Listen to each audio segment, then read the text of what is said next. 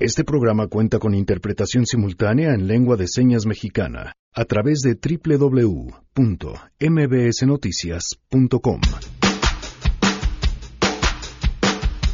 Lunes de Mesa Ciudadana, hoy platicaremos sobre los refugios para las mujeres, la Guardia Nacional, la renovación en el INAI y mucho más.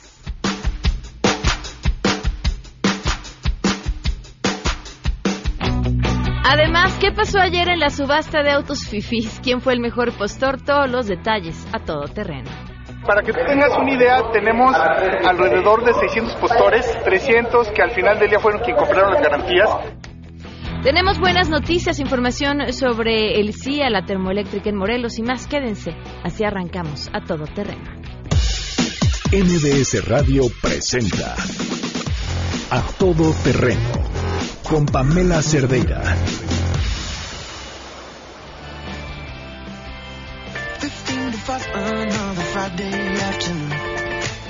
Watching the weekend creeping closer in view. I am the tiger on the highway, to you, to you, to you, to you. Don't tell me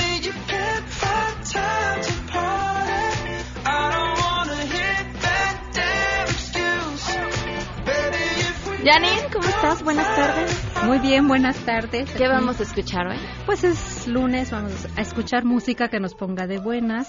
Arrancamos con este grupo cuyo nombre acabo de olvidar. ok, está bien. Si el público nos dice nos cómo se llama el grupo, les Les- regalamos algo, unos libros, ¿va? Unos libros, Ahora, va, que nos 51 1025 quien nos diga cómo se llama el grupo que Janine acaba de olvidar. Gracias, gracias, Janine. bye. Oigan, sí, yo estoy igual, Janine. Es- Este lunes desperté muy nerviosa. Hoy empiezo, ya les había platicado, que voy a estar participando los próximos lunes en Monólogos de la Vagina en el Teatro Libanés y estoy muy, muy nerviosa. De eso que sientes que el estómago así se te hace pedacitos a cada rato, de eso que te sudan las manos nada más de imaginarlo, como que te cambia todo, todo, todo alrededor. Bueno, esa es mi sensación, así que si la riego a lo largo de esta hora, de antemano, ofrezco una disculpa. Muchos temas que platicar el día de hoy. Primero les digo cómo podemos estar en contacto y agradezco a Miguel González en la interpretación de lengua de señas. Esta tarde lo pueden ver y seguir a través de www.mbsnoticias.com.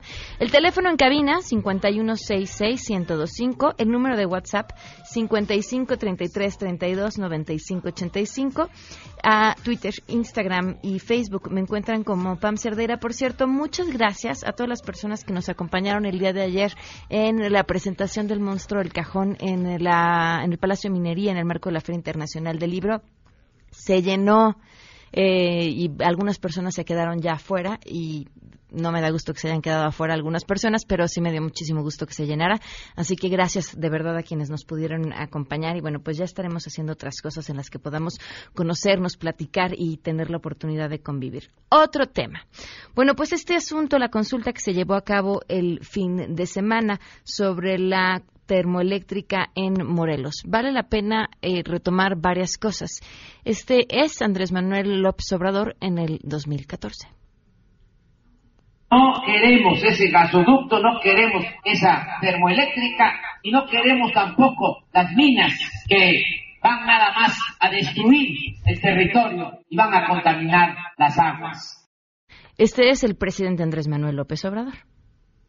Se trata de una planta terminada con una inversión de alrededor de 25 mil millones de pesos que no podíamos dejar que se convirtiera en chatarra porque no es como se pensaba de empresarios extranjeros, es una planta de la Comisión Federal de Electricidad. Al operar esta planta permitirá alumbrar, dar energía eléctrica a todo el estado de Morelos, Bueno, pues aquellos ya empoderados desde el 2014 y con varias razones en contra de esta planta, eh, prácticamente las más importantes tienen que ver con el daño al medio ambiente, eh, la contaminación del agua y, por supuesto, la zona en la que se encuentra por eh, toda esta cercanía con el Popocatépetl. Pero bueno, pues se llevó a cabo esta consulta, una consulta además complicada, en medio de muchísimo encono, muchísimas discusiones y creo que es bien importante no dejar fuera también de, de esta narrativa eh, y de esta historia el asesinato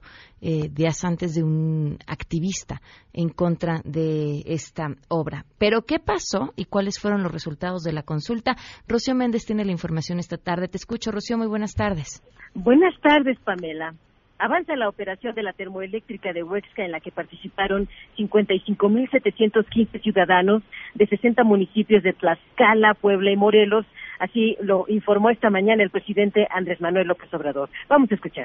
La consulta para la termoeléctrica, 55.715 ciudadanos participaron. Por el sí, 59.5, por el no, 40.1. Se quiso impedir la consulta. Yo hago un llamado a todos para que cuando tengamos diferencias que sea la gente la que decida, no ir a bloquear las casillas, quemar las urnas, hay un movimiento contrario a la termoeléctrica, reconoció. Sin embargo, hay también una posibilidad de que 25 mil millones de pesos invertidos pudieran significar una pérdida para el erario nacional. Escuchemos al primer mandatario. Si la planta no opera, se pierden, entre otros recursos, otras cantidades, alrededor de 4 mil millones de pesos al año. Entonces, tenemos que apurarnos. Lo que se les paga a los que tienen los contratos de los gasoductos que están detenidos por conflictos. 500 millones de dólares al año. A ellos ni les importa porque la Comisión Federal de Electricidad les tiene que estar pagando con dinero de los ciudadanos. Pero es muy irresponsable no hacer nada el vocero de la presidencia, Jesús Ramírez, posteriormente detalló que la oposición se expresó en las pasadas 72 horas de manera importante y esto es muy notorio. Debe abrirse un proceso de diálogo para evitar la polarización entre las comunidades en Morelos, en Puebla y en Tlaxcala. Jesús Ramírez también destacó que después de esta consulta va a continuar este proceso de diálogo y se, se abrirán mesas de trabajo con ciudadanos, organizaciones y expertos para llegar a acuerdos importantes. Parte de lo que se dijo esta mañana aquí en Palacio Nacional con respecto a esta decisión tomada en estas tres entidades, Pamela. Gracias, Rocío. Muy buenas tardes. Buenas tardes. Habrá que seguirlo de cerca porque además si uno escucha a los opositores, finalmente hay amparos que son los que han eh, permitido que no se lleve a cabo esta obra y sin duda pues las voces de todas las partes son importantes. Hoy se cumplen en otros temas un año, cinco meses, 23 días del feminicidio de Victoria Pamela Salas Martínez.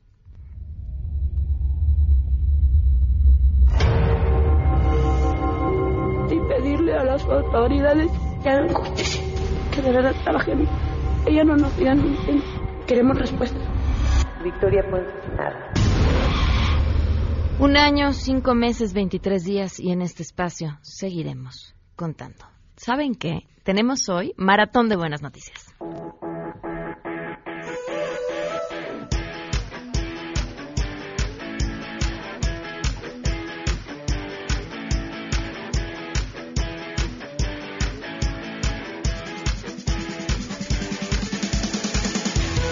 Ayer la entrega de premios Oscar. Seguramente hasta quienes no somos fanáticos clavadísimos del cine la vimos porque estábamos así con el Jesús en la boca y por supuesto que celebramos los tres premios o las tres estatuillas que se llevó Roma. Susana Moscatel, ¿cómo estás? Muy buenas tardes.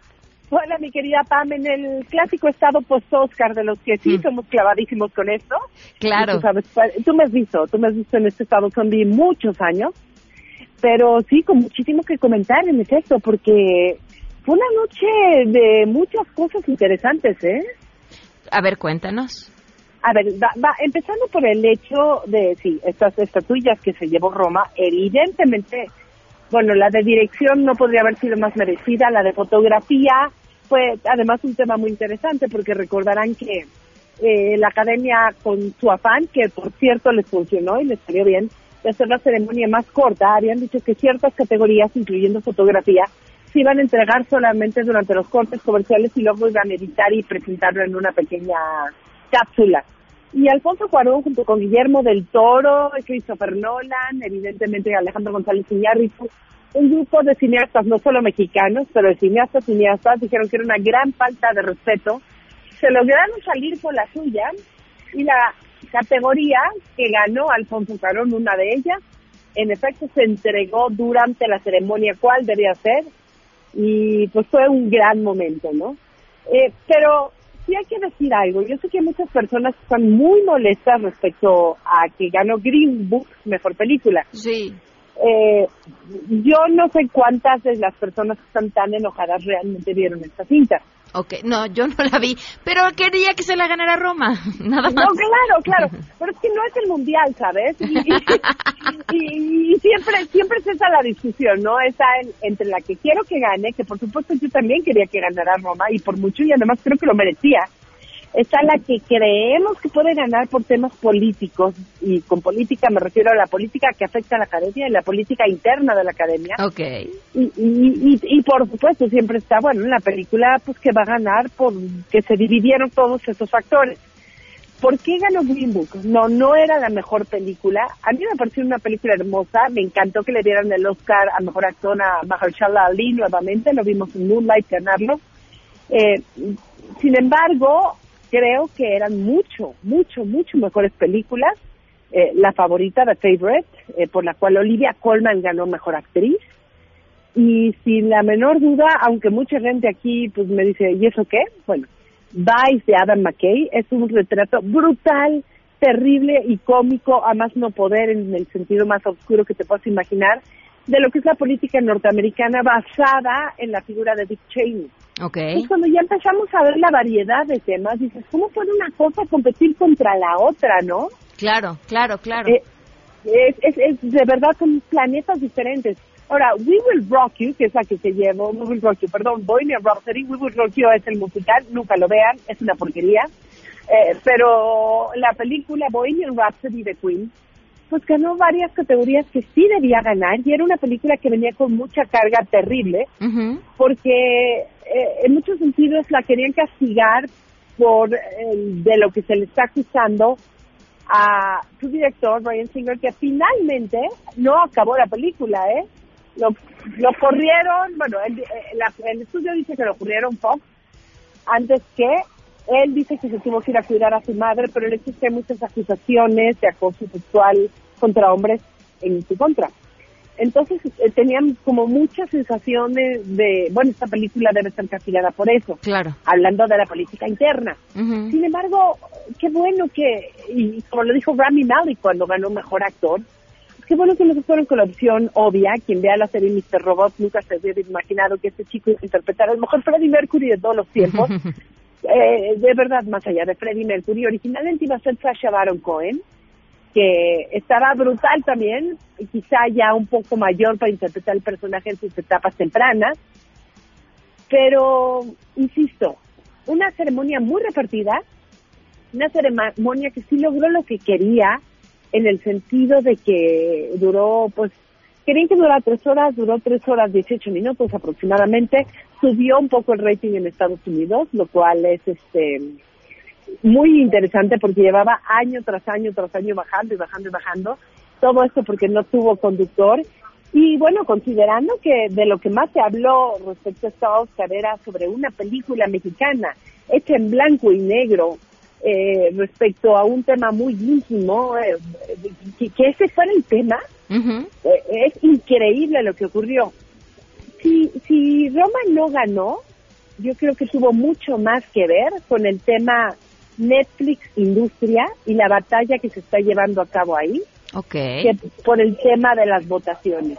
Y creo que las personas que quisieron votar por una gran película sí votaron o por Roma o por la favorita, Eh, pero ahí se dividió, ahí se dividió muchísimo. También la de Spike Lee estaba para ganar, ¿eh? Black X Classman, extraordinaria. Por ahí están dos que ustedes cines todavía si no han podido verla.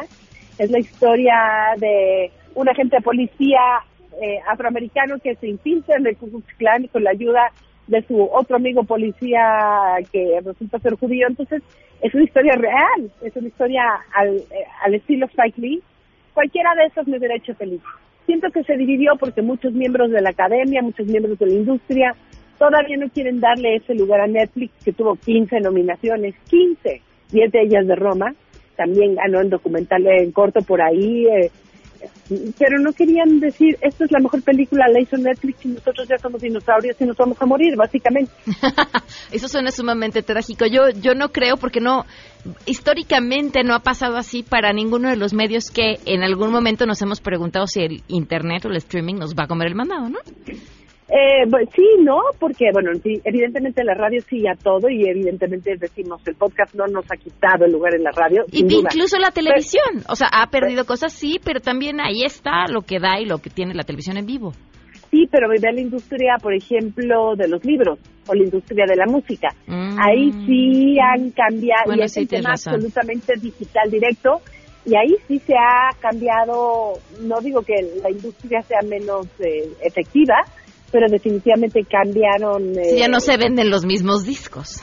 Ni se venden los mismos ni se venden discos. Ni se está ganando el dinero de la misma manera, ni lo están ganando las mismas personas. Sí, claro. Y a eso se está resistiendo la academia. Así que dicen, ¿cómo vamos a competir con eso? Susana... Están tomando riesgos como lo hizo Netflix con Roma y no solo Netflix, muchos productores, porque fueron más de nueve. ¿Te gustó el formato? Fíjate que no me molestó. Mira, que empezara con Queen, eso no, pues, no, no pierde ahí. Eh, aunque Adam Lambert no es Freddie Mercury, yo siempre he dicho que Mika debería ser quien interpreta a Freddie Mercury en esta etapa de Queen, pero él mismo no ha querido. Un gran, gran, gran eh, cantante y compositor inglés de origen libanés. Eh, pero Mika dice que no, Adam Lambert lo hizo muy bien. creo que funcionó bien porque hubo momentos extraordinarios, nuevamente hablando de Bohemian Rhapsody, cuando aparecieron Wayne y Garth de Wayne's World a presentar a la película, perdón, mi generación completa se soltó a las lágrimas de la felicidad. Y, ahí es cuando muchas personas descubrieron por primera vez a Queen, gente que tendrá ahora 40 años, 38. Eh, Queen se rebarre descubriendo con las diferentes generaciones fans. Eh, yo toda mi vida, no recuerdo un momento en mi vida en el que no ha estado Queen presente, pero Ahora mucha gente la descubrió por la película. Eh, entonces tuvieron ese tipo de detalles, la apertura con Tina Fey, Amy Poehler, eh, divertidísima, pero breve a lo que fueron. Fue menos política que en otras ocasiones, a pesar de que sí estuvo ahí Barbara Streisand para decir lo que tenía que decir.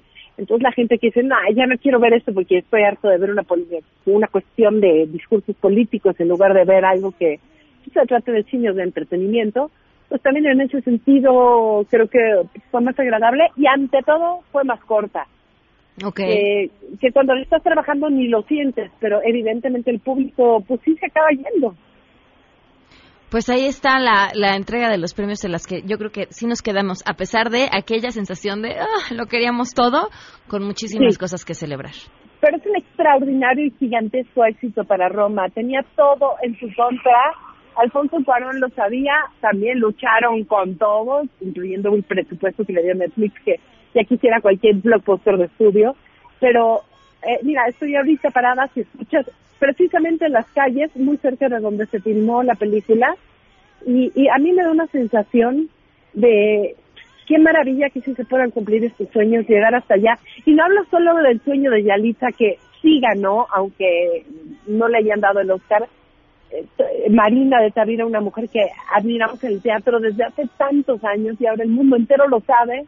Eh, de verdad, Roma sí ganó. Eh, y Green Book no es mala película, a mí me gusta mucho, no era la mejor, pero tampoco es una catástrofe como mucha gente lo, lo ha considerado, por lo menos así lo veo yo. Sus muchísimas gracias por habernos acompañado. Feliz, ya lo sabes, mi querida Pam, y vean las películas que me han visto, algunas regresarán al cine. Seguro, muchas gracias, que estés muy bien. Igual, un abrazo. Bye. Oigan, y bueno, pues si ya van a ver sus películas y como ya dijo, pues todo cambiará y seguramente la mayoría las verán en streaming. Nada mejor que tener un internet rápido. Axtel Extremo, el ganador al premio Speed Test, al internet fijo más rápido de México. Contratan 100 megas por solo 550 pesos al mes sin plazos forzosos y tienen la mejor experiencia para subir todos sus videos con gran calidad y a la mayor velocidad. Cámbiense a Axtel Extremo. Pueden consultar y contratar en axtel.mx. Vamos a una pausa y volvemos. En unos momentos, en A Todo Terreno. Tenemos mesa ciudadana. ¿Qué opinas de lo ocurrido durante la consulta realizada por el gobierno federal el fin de semana en Morelos? Es muy lamentable lo que están haciendo ahorita con sus dichosas consultas, porque claramente está que ellos ya saben qué es lo que quieren hacer y cuáles son los resultados y pues obviamente eso no es nada democrático a lo que ellos se supone que querían y que estaban peleando realizar antes de que estuvieran ya dentro de la presidencia, pero pues en fin, así son las personas chairas, que lamentable, decepcionante y decepcionados también están los pueblos indígenas, pero pues en fin. El presidente pensó que tenía un sí incondicional por parte del pueblo como si tuviera un cheque en blanco firmado a su favor, pero el hartazgo de la gente, incluso los que lo apoyaron, por asuntos como los despidos del SAT, recortes de dinero a guarderías, pérdidas de afores por el aeropuerto, pues la gente se manifiesta y, y rechaza esas decisiones. Regresamos a todo terreno. A todo terreno con Pamela Cerdeira. Continuamos.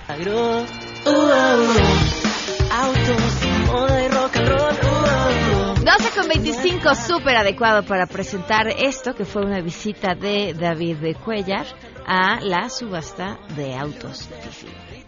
No es un sábado cualquiera en la base aérea militar de Santa Lucía. Las aeropistas que sucumben al calor de los 27 grados centígrados reciben a la primera subasta de autos FIFI organizada por el Servicio de Administración y Enajenación de Bienes del Gobierno Federal. Se trata de 218 vehículos que estuvieron en manos del extinto Estado Mayor Presidencial y que fueron utilizados para el traslado de secretarios de Estado, guaruras, parientes de políticos importantes y, por supuesto, para el presidente. Muchas gracias, señores. Ahora sí, damos inicio con esta subasta. Mucha suerte a todos. La subasta fue anunciada hace mucho por el presidente López Obrador, quien exhibió las unidades de lujo en las que se transportaban y el precio de estas joyas lo demuestra. Este vehículo es un Audi A8 W12 modelo 2012. El blindaje es nivel 6. Vean nomás, qué bonita unidad. Negro, Audi la bueno, es que, es que el Audi tiene un valor elevado, porque todo bien que es escaso, pues el mercado lo manda que tiene un valor mayor. El, es, es, verdaderamente raro un Audi blindado con tales características. Es por eso que además la camioneta que ven aquí atrás es una camioneta diésel, es la única camioneta diésel que hay en el país. Las unidades con un precio superior al millón de pesos son únicas en México. Esta vez son muchos los compradores y pocas las ofertas. Eh, para que tú tengas una idea, tenemos alrededor de 600 postores, y 300 que al final del día fueron quienes compraron las garantías y ha sido prácticamente de toda la República. Eh, eso también nos da mucha alegría porque la, la participación ha sido histórica. Sí, a buen precio, solo que hoy vino mucha gente y subieron mucho los vehículos, por eso no, no saqué nada hoy. Es la primera vez. Es la primera vez. Sí. ¿Qué experiencia se lleva? ¿Por qué vino? Pues mira, primero fue curiosidad porque pues llama la atención ¿no? los anuncios y todo y para explorar y ver este si podía adquirir yo un vehículo pues que me fuera funcional y todo pero la verdad es que este creo que la gente se está acelerando mucho y de repente sí están gastando más de lo que ya cuesta en el mercado pero había para todos los presupuestos. Motos de 95 mil pesos, camionetas usadas por guaruras y escoltas de 120 mil. Así que decidimos, como parte de esta misión, traerle una camioneta nueva a Pamela. Mil pesos más. 220, ¿qué digo yo? 220 los tengo, quiero 225. 25 más. 580. Aquí busco 500. Los precios de base son muy buenos. Pero ya como va empujando, pues van aumentando. Pero a precio nivel mercado sí baja un poco. ¿Se llevó algo hoy? Sí, claro. ¿Qué, qué llevó? Una, una camioneta, una captiva, porque la agarré a buen precio. Los más expertos decidieron ya no pujar. Y cuando llegó el momento de las estrellas en la primera ronda, nadie los quiso. Tres. Este es el momento de que venden el Audi. Este lote se declara desierto. Nadie quiso comprar el Audi. Este Audi que se encuentra atrás. Volvemos a las paletas Es el que era de presidencia, es el de Peña. Yo que vi ni un blindado se ha vendido. Ni un, todos son desiertos. Entre los reporteros tratamos de ajustar para comprar una, pero no, Entre tantos compradores, el precio subió. 587, 500, 587, 500. Subió. A la una, un millón ciento ochenta, un millón ciento ochenta. Y subió. No, venimos por las demás unidades, pero se fueron bastante caras. Todo parecía ir en picada. Los autos estrella no se vendieron. Nosotros no habíamos concretado la misión. Tenemos unos baños asquerosamente horribles para nosotras las mujeres. Mm, siempre ofrecen bocadillos y demás. Hoy no hay nada. Digo, qué cosa. Pero en la segunda ronda la vida cambió y el flamante bólido de los pinos fue adoptado por este empresario regiomontano que no resultó ser tan codo. No, esto lo usaba, lo usaba la presidencia para mandatarios extranjeros. Y va que se subieron muchos extranjeros. Príncipes, reyes, muchas, muchas gentes de, mucho, muy, de muy buena investidura. En esta primera subasta se tenía como meta recaudar 100 millones de pesos que de acuerdo al gobierno de México serán destinados a programas sociales y a la Guardia Nacional. David Cuellar Montero, a todo terreno.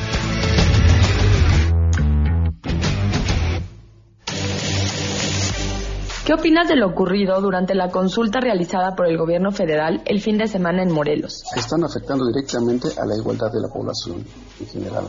Sobre las encuestas, ¿cómo puedes validar un evento organizado por quienes es juez y parte? Creo que este amigo, este presidente que tenemos, ya nos está aplicando aquella vieja frase que decía su famoso amigo el innombrable, ni los veo ni los escucho. Otro político más de cae. Pues la verdad me parece que nada más gastan los recursos, pierden su tiempo, porque a fin de cuentas ya sabemos que va a ganar la encuesta, entonces se me hace una pérdida de tiempo total y una burla como para la gente.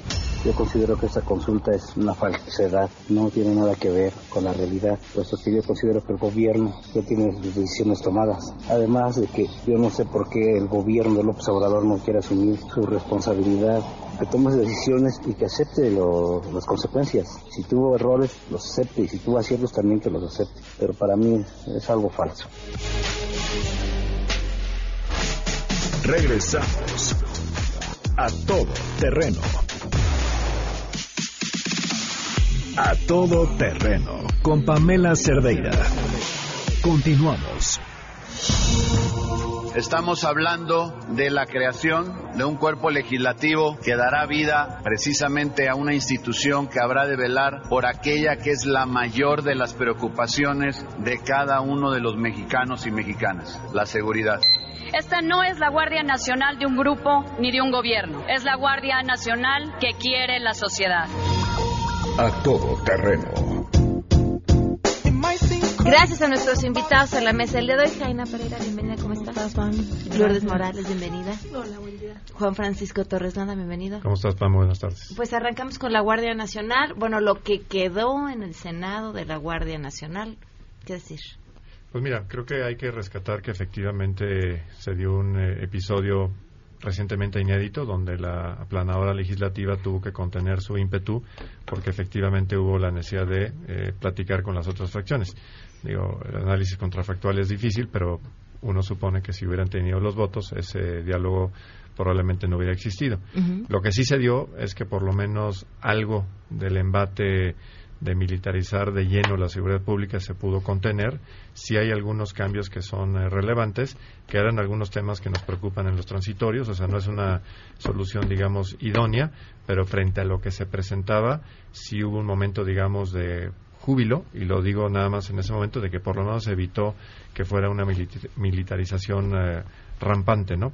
Eh, pero no nos engañemos, o sea, sigue habiendo problemas serios y nos preocupa sobremanera que en la secundaria venga el efecto aplanadora, porque ahí es al final del día donde del texto constitucional se van a implementar lo que es la parte operativa y realmente qué es lo que va a suceder.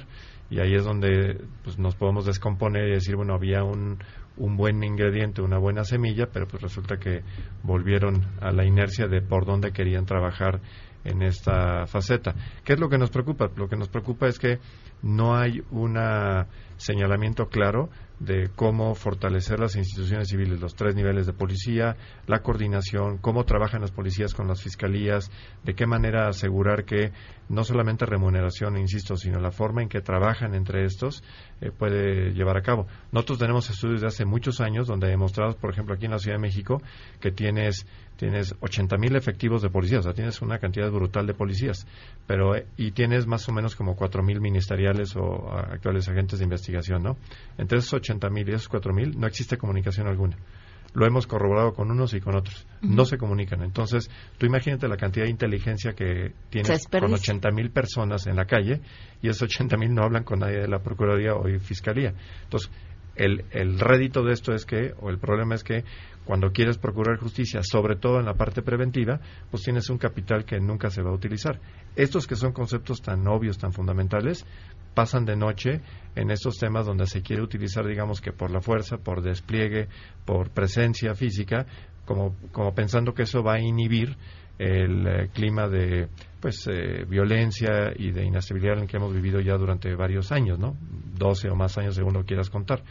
Entonces, esa es la parte que nos preocupa, porque no vemos que realmente en los planes de ejecución haya esta faceta que es la que realmente va a, dar con las causas y que por lo tanto aspiraríamos a que, no en seis meses, pero a lo mejor a final de este sexenio, tuviéramos realmente aspiraciones a llegar a un buen resultado.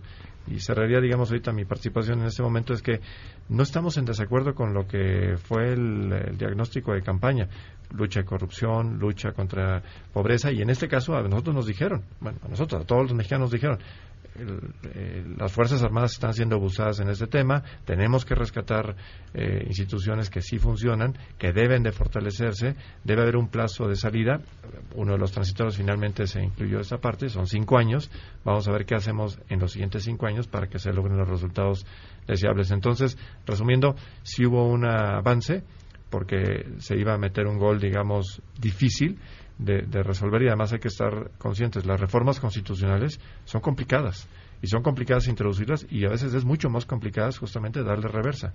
Entonces, un error de esa magnitud, eh, darle la reversa podría haberse convertido en algo imposible, simplemente imposible porque no logras los consensos necesarios. Pero eh, el tema de cómo avanzar a un mejor país está muy lejos en lo que nosotros vemos ahorita en el aparador. Okay. Eh, me desconcierta un poco el, festejo por este voto unánime. Los votos unánimes pues siempre reflejan acuerdos políticos detrás, que no conocemos qué es lo que hubo. Sin embargo, considero que es interesante que en un contexto en el cual se ha eh, tratado de atacar el trabajo que hacen las organizaciones sociales y el trabajo de los expertos, pues por lo menos escuchara eh, estas voces distintas a la propuesta inicial, que hubiera una deliberación en, el Senado, eso habla de algunos principios de Parlamento abierto, que, que me parece saludable, pero para nada creo que es el gran logro. Creo que el problema de fondo sigue estando ahí, que es la falta de profesionalización de las policías y el dejar estas tareas a personas que tienen otro tipo de formación y la ruta no ha concluido. Recordemos que esto se va otra vez a Cámara de Diputados y que ahí pues puede haber otro otro resultado y no sabemos si parte del acuerdo es, es esta ruta en donde puedan cambiar las cosas. ¿no? Entonces el problema de fondo creo que sigue estando ahí y pues veamos qué, qué es lo que sigue. Eh, bueno, yo coincido en varias cosas con, con Lourdes. Eh, y también con Juan Francisco. Eh, yo, yo creo que la Guardia Nacional es un ejemplo bien claro de, de dos cosas. Uno, que sí hay forma de meterle presión al gobierno y creo que también el siguiente tema que vamos a discutir de, refugios de mujeres victimizadas es un tema.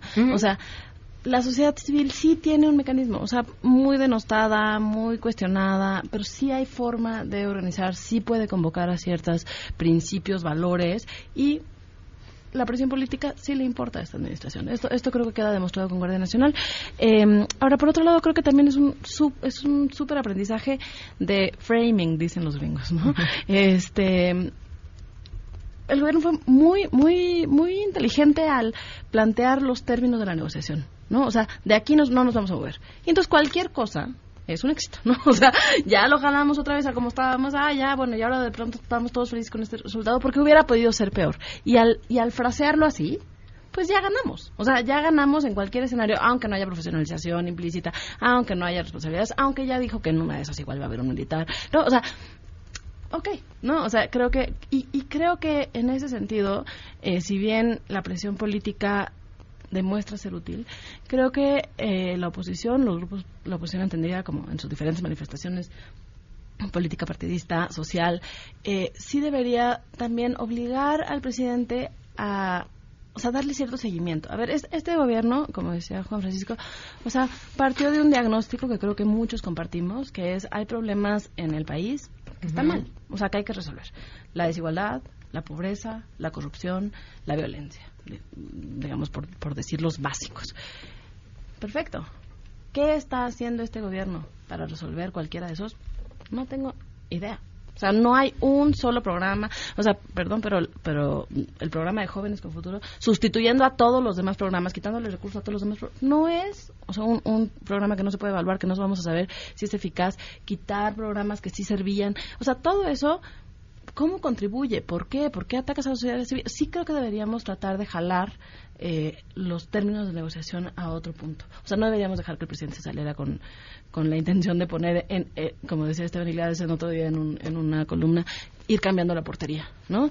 Eh, yo creo que hay, hay un propósito, tiene 30 millones de votos para cumplir con esas promesas, ok, listo, discutamos cómo se va a hacer. Y no quitemos el dedo del renglón porque un día atacan a los órganos autónomos y al día siguiente a la sociedad civil y al no sé qué. O sea, es como, como una anécdota escandalosa, persistente, que creo que nos distrae de estos grandes proyectos de largo plazo que yo a la fecha no veo ninguna propuesta seria del gobierno para resolverlos. Tenemos, quiero una pausa y continuamos a todo terreno.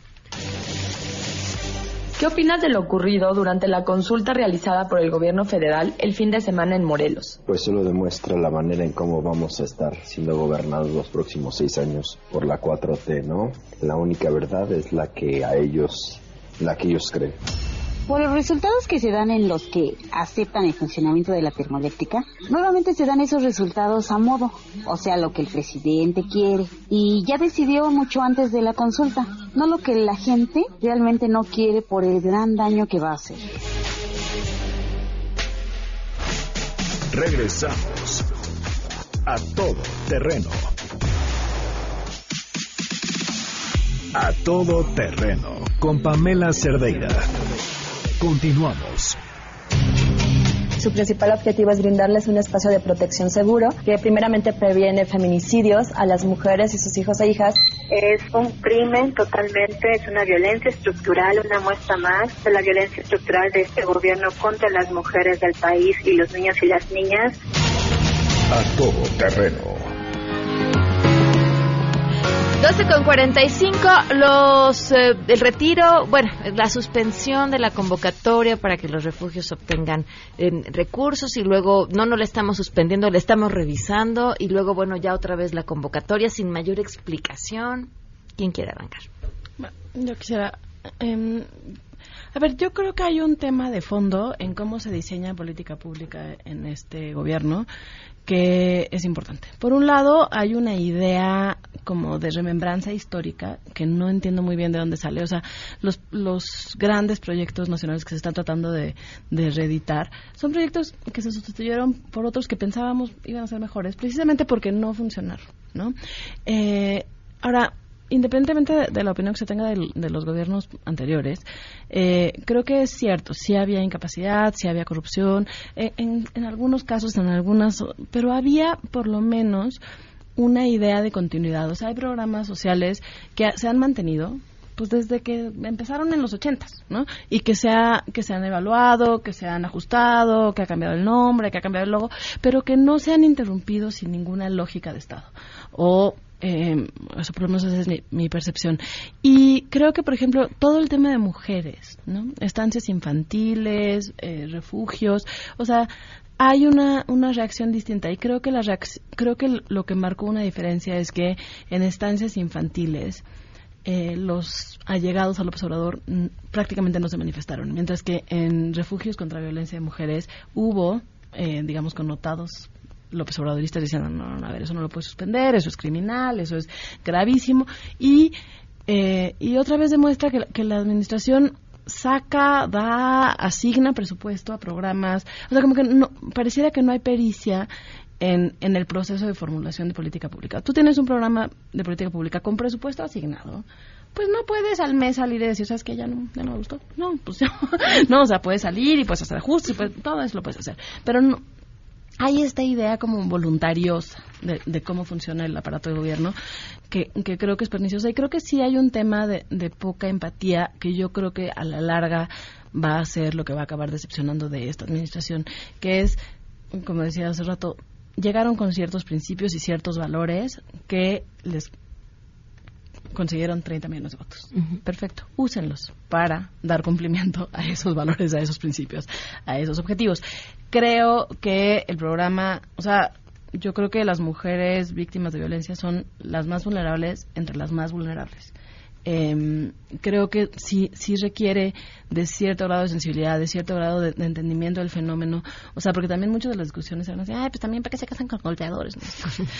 ¿no? o sea, creo que sí, creo que, creo que conocer los temas lo que permite es es hacer mejor política pública. Y creo que en este momento hay un desprecio al conocimiento, a la especialización, a la experiencia, eh, que atropella esa, esa idea de empatía que se puede generar a través del conocimiento. Y la verdad yo celebro que hayan reculado, no solo suspendieron y pusieron en hold, sino que ya reactivaron la convocatoria. Me da muchísimo gusto que haya sido una batalla eh, fructífera para, para quienes pensamos que que de plano también eso iba, iba a salir de plumazo, eh, pero sí me, gustaría poder confiar en que la administración está aprendiendo de esto y va a dejar de, de improvisar tan, tan irresponsablemente. A mí, a mí me parece una buena noticia que este gobierno muestre la capacidad de rectificar. Y en el contexto que decíamos hace rato de eh, ataques a algunos grupos de la sociedad civil, finalmente, hasta donde yo sé, hasta ahorita no ha habido por parte del gobierno federal pues un ataque más directo, como hubo en el sexenio anterior. En el sexenio anterior había críticas que molestaban y te mandaban una auditoría o hubo robos a oficinas de organizaciones sociales que nunca fueron investigados y creo que hasta ahorita no ha habido eso. Entonces también, o sea, no, no me parece oportuno ni adecuado que desde la investidura presidencial se lancen ataques a organizaciones porque no son de izquierda, porque la expresión de la sociedad civil debe de ser plural. Y así como hay de izquierda, que ser de izquierda hoy en día ya no sé qué significa.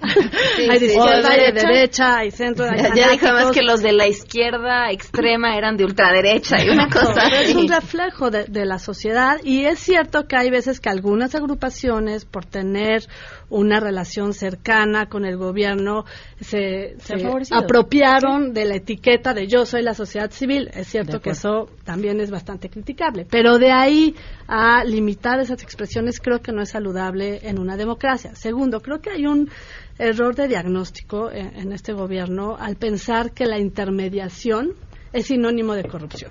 El comunicado que mandaron a todas las dependencias, a todos los miembros del, del gabinete eh, ampliado diciendo que se eliminaban todos los subsidios a intermediarios porque era causa de la corrupción, pues ese es un error, porque hay una serie de organizaciones que hacen mucho trabajo ahí donde no llega el Estado.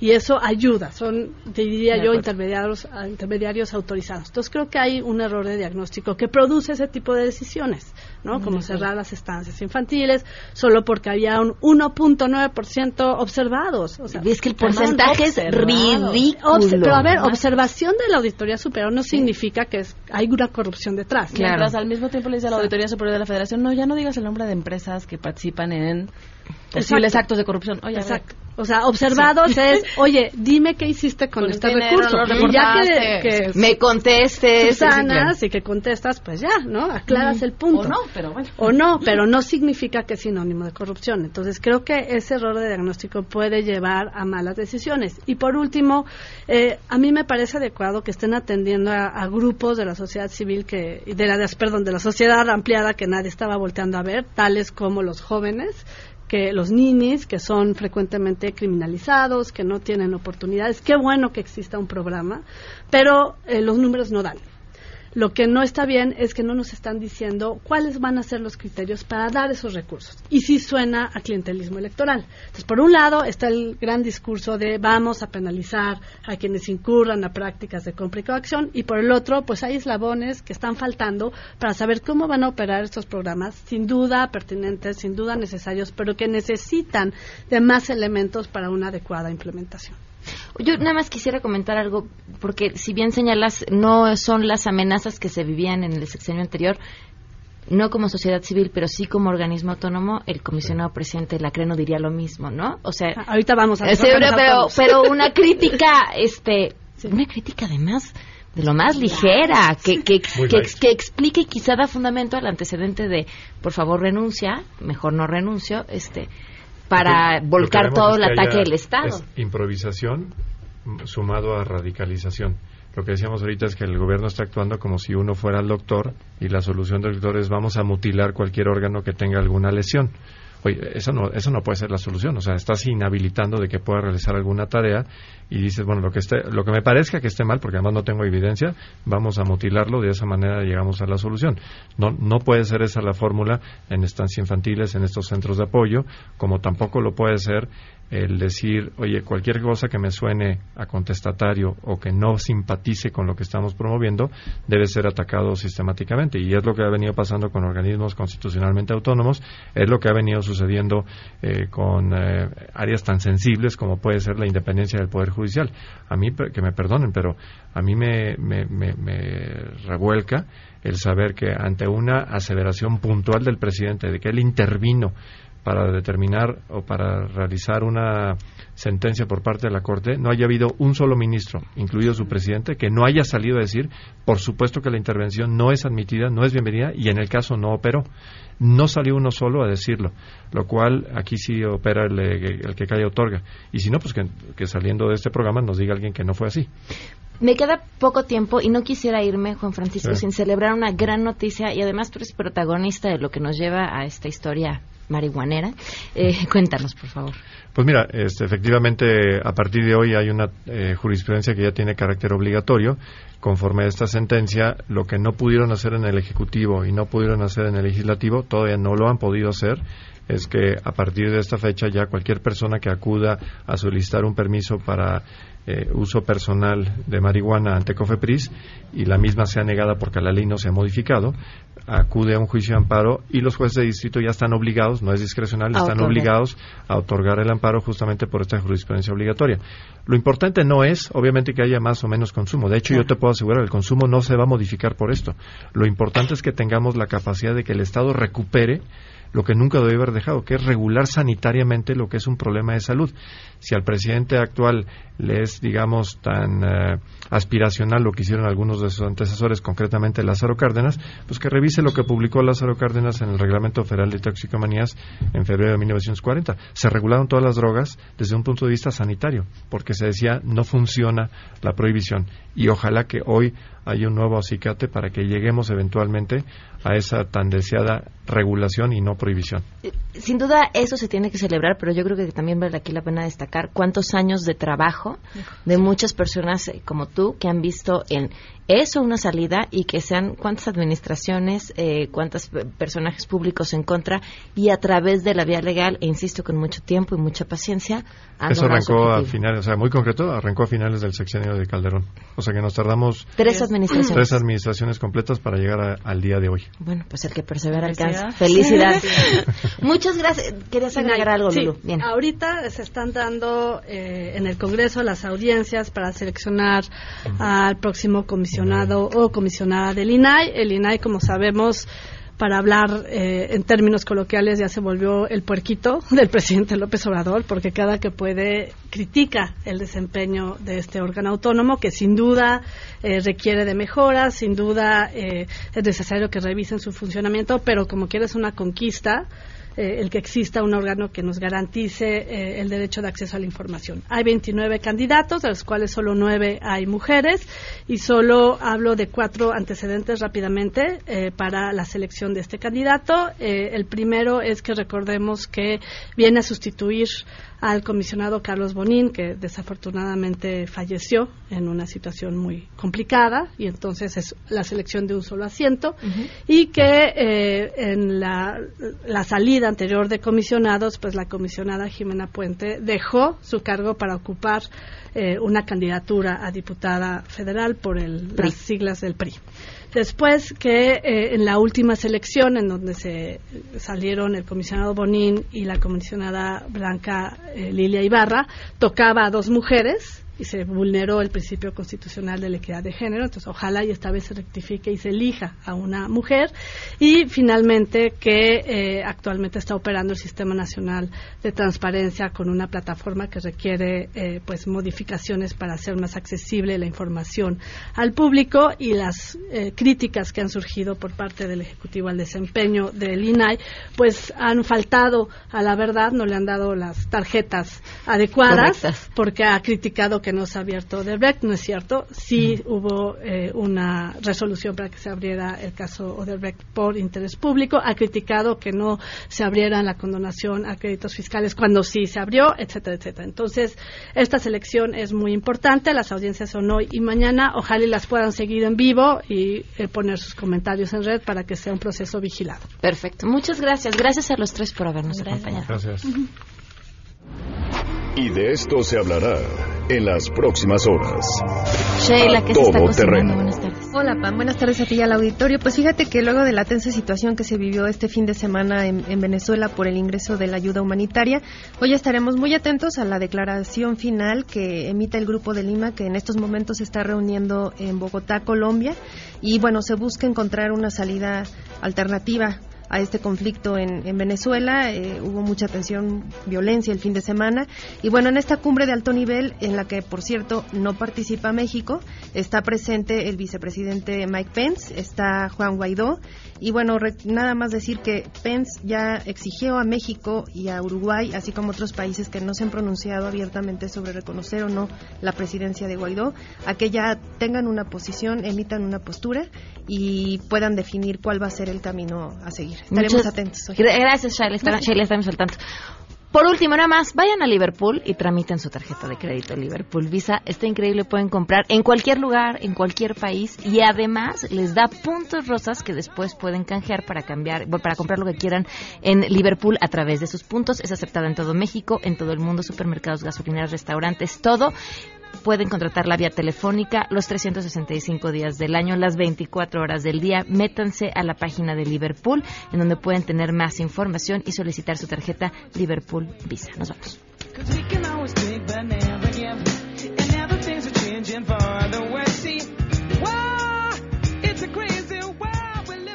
MBS Radio presentó A Todo Terreno con Pamela Cerdeira, donde la noticia eres tú.